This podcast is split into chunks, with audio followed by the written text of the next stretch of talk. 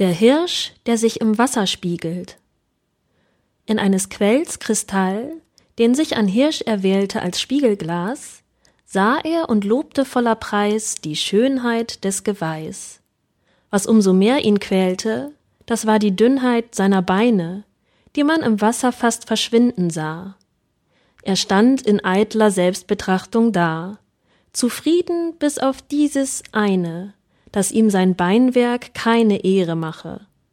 Welch dumme Sache, so sprach er, dass solch stolzes Haupt das Astwerk trägt, als hätt ich einen Baum beraubt, auf spindeldürren Beinen leben muss. Indem er also klagte voll Verdruß, kommt wild ein Jagdhund angeschnaubt. Er will sich retten, flüchtet in das Waldrevier, doch sein Geweih verhängnisvolle Zier hält jeden Augenblick ihn auf, den Dienst verhindernd, den die Beine leisten wollen, die ihm durch schnellen Lauf das Leben retten sollen.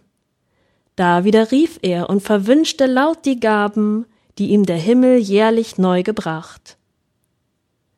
Schönheit besticht, was nützt, das lässt man außer Acht. Und doch wird Schönes oft Verderben für uns haben.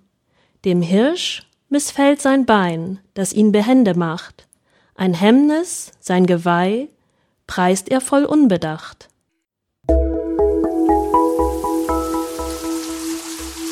Lesedusche.